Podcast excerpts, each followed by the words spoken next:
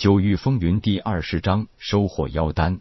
虽然吐血，夜空还清醒着。要不是距离远，铁线红蟒又是仓促发力，实打实受上一下，可就会丢了小命。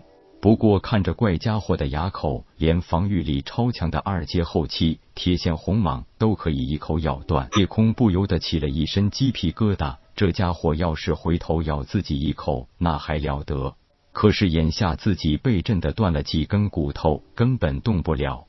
此刻夜空只有希望怪物能看在自己出手帮他的份上，别咬死自己。不过事情又出乎夜空的预料了，这似狗非狗、似猫非猫的怪物没有过来咬自己，也没有离开，而是扑通一下子栽倒在地，好像是昏死过去，身子也一下子变回了拳头大小。夜空强忍着疼痛。从那虚界里取出一个小锦盒，里边有一颗鸡蛋黄大小的黑色丹药。取出丹药，直接吞下去，然后直接盘膝坐好。他需要赶快恢复身体的伤，这里可不见得就再没危险了。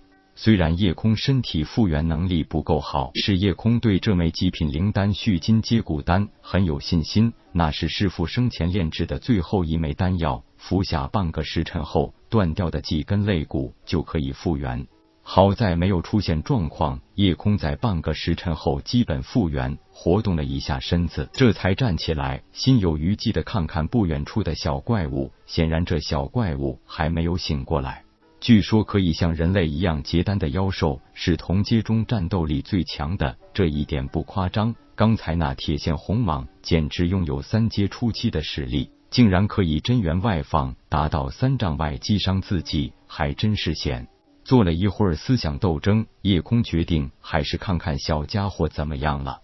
他实在不忍心这个看上去呆萌呆萌的小家伙就这么死掉。虽然他长得怪怪的，漫步走上前，低下身，伸手探探鼻息，还好小家伙还有呼吸。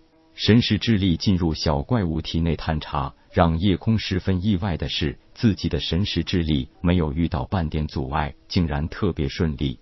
夜空可是知道这样一个常识的，那就是一个人用神识之力探查另外一个人或一个动物，都会受到对方体内力量的阻碍。这一点与双方之间的信任默契程度有很大关系，但是终究是两个个体。多少还是会出现一定排斥的。探查小怪物的身体，让夜空感觉就像用神识探查自己一样毫无障碍。经过一番探查，夜空发现小怪物的身体极其古怪，竟然和自己一样没有经脉。夜空是知道的，各种妖兽虽然身体构造与人不同，但是也会有独特的经脉系统。这个小怪物怎么会与自己一样没有经脉呢？难道这就是同病相怜？自己和小怪物的那一种莫名其妙的亲近感，是来自这个原因吗？一连串的问题让夜空有些发懵，但是这些问题只能留待以后再讨论了。当务之急是先救醒这个小家伙要紧。探测结果，这个小家伙并没有受伤，只是虚脱了。夜空从那虚界内取出一个小瓶。倒出了一颗红色的丹药，捏开小怪兽的嘴，把丹药塞进去，接着把小怪兽捧在手里，放在一处软和的草丛上，转过身走到铁线红蟒尸体旁，从地上有些吃力的捡起短剑。这仅仅一尺长的短剑重量其实不下于两百斤，因为已经滴血认主，所以一种奇妙的内在联系已经取消了九成的重量。但是对于夜空来说，拿着一支二十斤多重的短剑割取东西也有些吃力。看看短剑上果然没有沾上一丝血迹，苦笑一下，吃力的举起短剑，向着铁线红蟒的上半段身体劈去。扑哧咔嚓，因为铁线红蟒已经死亡，没有了自身修为灵力的防御，铁线红蟒的皮肉强度也是降低了一半有余。手里又是极品灵兵，虽是如此，夜空这一下子也仅仅是劈开了铁线红蟒皮肤，继续小心的把铁线红蟒上半部剖开，从铁线红蟒体内里挖出一颗鸡蛋黄大小的红色晶体状的东西。仔细观察一下晶核，这是一颗纯圆形的红色透明珠子，其内部映现出一条微型铁线红蟒的身影，四周有三个光环围绕。妖兽修炼与人类相仿又有区别，人类武者力量汇聚丹田，妖兽的力量则是汇聚于心脏。人类武者三大境界各自分为三期：筑基境初、中、后三期；金丹境小成、大成、圆满三期；灵海境也是初、中、后三期。妖兽与人类武修基本相同，每一个大境界称为阶，对应人类武修筑基境为一阶，对应人类武修金丹境为二阶，灵海境为三阶。这种叫法其实也是可以通用的。妖兽每一阶也是分为初、中、后三期的。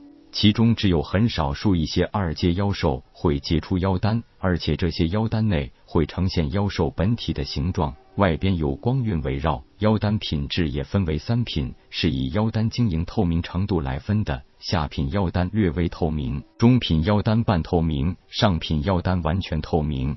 镇城店铺里收购妖兽妖丹是有明码标价的，下品妖丹价值一枚金币，中品妖丹价值十枚金币，上品妖丹价值一百枚金币。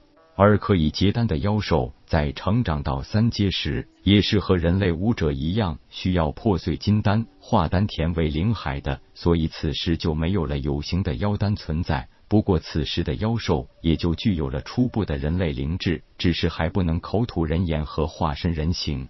果然，冒个险还是值得的。虽说炼丹师应该是武道世界最富有的人群，但是宁布谷六十年间隐居百草庐，最新丹道和酿酒，可以说根本没有太多积蓄。早年积攒的一些灵石，基本用来维持护法大阵的运行。大多珍贵灵药也都让夜空炼丹浪费掉。夜空对金钱并不陌生，当然也并没有很强烈的占有欲。倒是这枚妖丹对夜空来说算是个小惊喜，毕竟这是他亲自弄到的。一边收好了妖兽内丹，把铁线红蟒的尸体也收进那虚界，一边看向那小怪兽，不知道小怪兽啥时候醒了，正瞪着一双闪着紫色光芒的眼睛盯着自己呢。